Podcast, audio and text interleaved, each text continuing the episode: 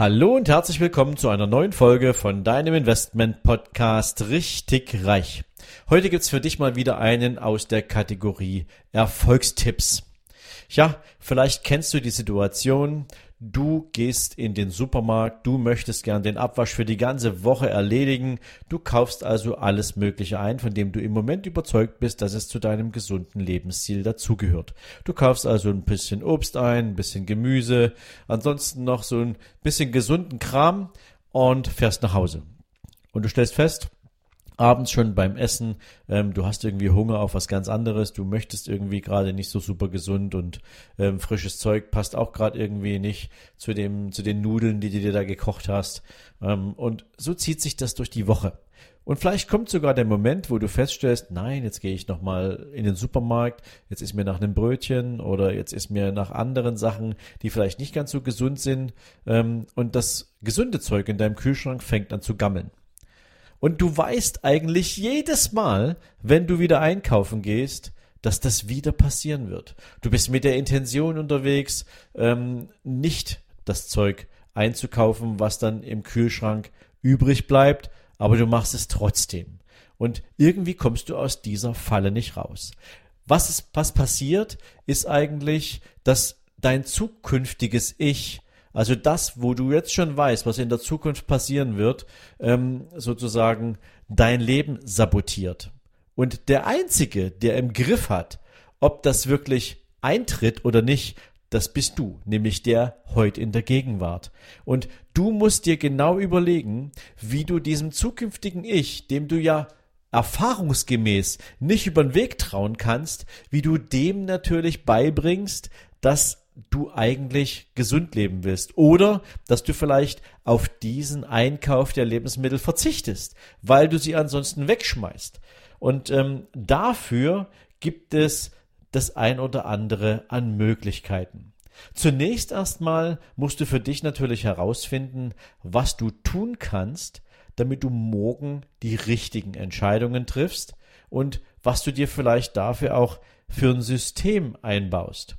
Da kannst schon mal helfen, wenn du dir klar machst, wo die Risiken liegen, wenn du deinem zukünftigen Ich vertraust und es trotzdem nicht tut, was es soll. Wenn du dich also selbst sabotierst, wenn du Risiken bewusst eingehst, obwohl du ganz genau weißt, welche Auswirkungen sie für dich haben. Ich mache dir das mal an einem Beispiel, dann wird es sicherlich noch ein bisschen transparenter.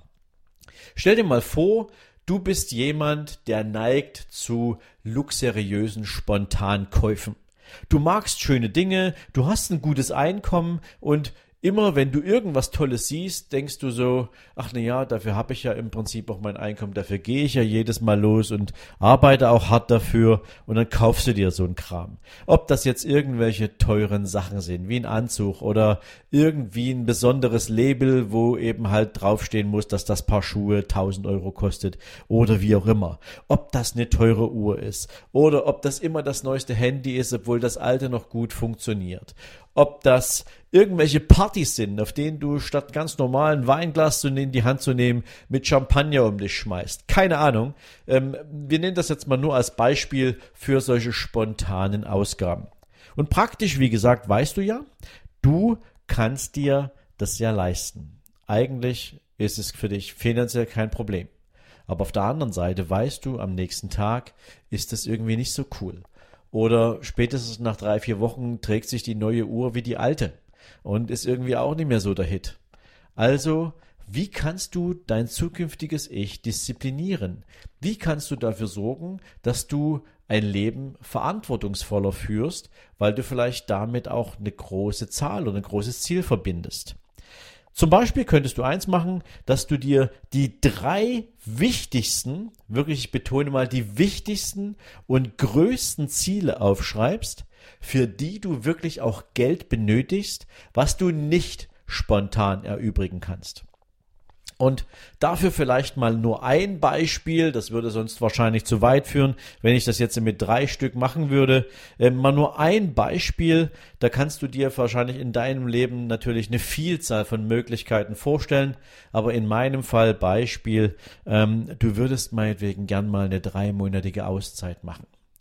Und diese dreimonatige Auszeit möchtest du nicht zu Hause verbringen und in irgendwie in einem Garten rumbuddeln, sondern du möchtest diese drei Monate in die USA und nach Hawaii.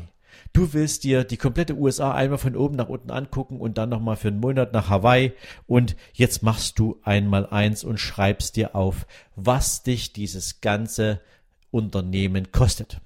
Du nimmst dir die Flüge, die du brauchst. Du nimmst dir den Mietwagen, den du bezahlen musst. Du nimmst dir die Unterkünfte, die du bezahlen musst, den Lebensstil, den du da führen willst und also jede einzelne Ausgabe, die du brauchst für diese drei Monate. Natürlich auch die Miete für deine Wohnung, für dein Haus zu Hause, all die ganzen Fixkosten, die hier weiterlaufen. Also du rechnest dir mal ganz genau aus, was brauchst du für dieses Ziel an finanziellen Mitteln oder halt an Rücklage oder wie auch immer du das nennen willst. Und dann ergibt sich daraus für dich eine Summe. Und jetzt machst du eins, jetzt gibst du diesem großartigen Plan einen Termin. Jetzt legst du für dich schon mal fest, wann willst du dieses Ziel erreichen. Und das sollte natürlich zeitnah passieren, ähm, dass du dieses Ziel für dich umsetzt, weil du weißt ja nicht, ähm, wie es in den nächsten Jahren so weitergeht und wie es aussehen wird. Aber das ist ja auch, wenn du dir das Ziel jetzt für dich festlegst, sollte es ja auch sein, ein Ziel sein, was du wirklich erreichen willst, was auf deiner Bucketlist steht, was du da auch nicht mal eben bedenkenlos runterstreichen willst, sondern was zu deinen elementaren Lebenszielen gehört. So, und jetzt hast du natürlich die Möglichkeit, dir auszurechnen, wie viel Geld musst du regelmäßig erübrigen aus deinem Einkommen, um dieses Ziel Wirklichkeit werden zu lassen. Und entweder du limitierst das jetzt schon mal so, dass du unterstellst, wenn du überhaupt keine spontanen Ausgaben tätigen würdest. Die planst du ja auch nicht ein, ne? sondern spontane Ausgaben sind ja deswegen spontane Ausgaben, weil sie spontan passieren, weil sie aus einem Lustempfinden heraus entstehen ähm, und nicht planbar sind. Aber wenn du jetzt von vornherein unterstellst, was hast du monatlich für Überschüsse, die du wirklich hast, ähm, und wann wäre denn dann der Termin, zu dem du dir dieses Ziel erlauben kannst? Und jetzt hast du zwei Wege, dieses Ziel auch wirklich wahr werden zu lassen. Punkt Nummer eins ist, ähm, der ist ein bisschen seicht, ja. Jedes Mal, wenn du irgendwo unterwegs bist und dir fängt plötzlich der Gedanke an, im Kopf rumzuschwirren, dass du schon wieder eine spontane spontanen Konsum vorhast, ja. Du hast mal wieder irgend so ein technisches Device, wo du denkst, muss ich unbedingt haben. Ähm, alle anderen haben das auch und ja, kostet nur 500 Euro oder ein Tausender. Ähm, dann denk drüber nach, um wie viele Wochen dich diese Ausgabe jetzt bei der Erreichung deines Ziels zurückwerfen wird.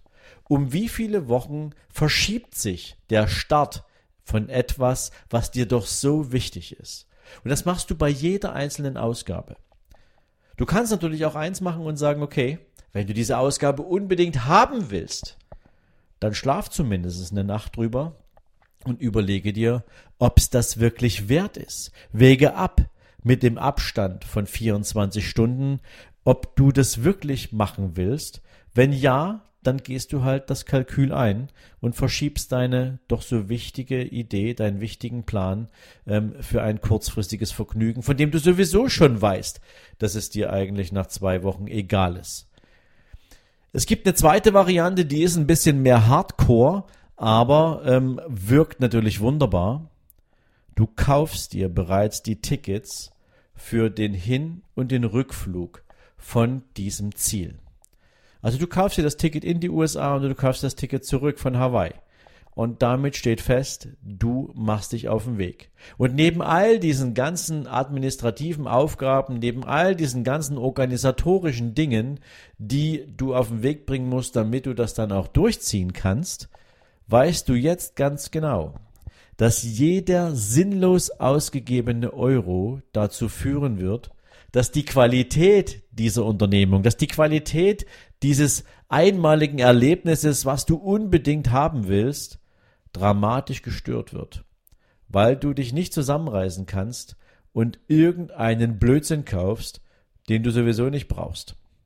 Und jetzt wird, wenn dir ankommt, dass du anstatt in einem Vier-Sterne-Hotel oder Fünf-Sterne-Hotel in Hawaii nur in einer Zwei-Sterne-Bed-and-Breakfast-Pension unterkommst, in diesem Land, auf dieser Insel, wo du, wo, wo es so viel Schönheit zu sehen gibt, ähm, wo das Lebensgefühl dazugehört, morgens in einem tollen Hotel aufzuwachen, ähm, weiß nicht, ob das nicht vielleicht ein Grund sein könnte, sich von solchen Spontanausgaben abzuwenden und sich zu disziplinieren.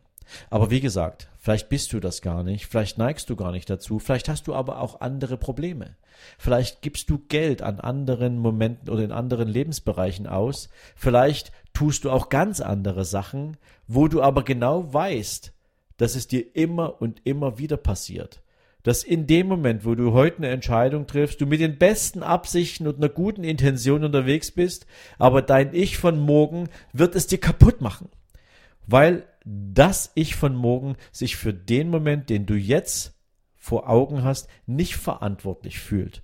Und Nimm das als Gedankengang mal mit. Ich persönlich finde diese Form der, der, der, der persönlichen Auseinandersetzung mit seinen eigenen Baustellen, mit seinen eigenen Schwächen sehr, sehr zielführend und kann mir durchaus vorstellen, dass es auch dir an der einen oder anderen Stelle die Augen öffnet. In diesem Sinne wünsche ich dir jetzt einen erfolgreichen Tag und freue mich, wenn du morgen wieder dabei bist. Bis dahin, ciao, ciao.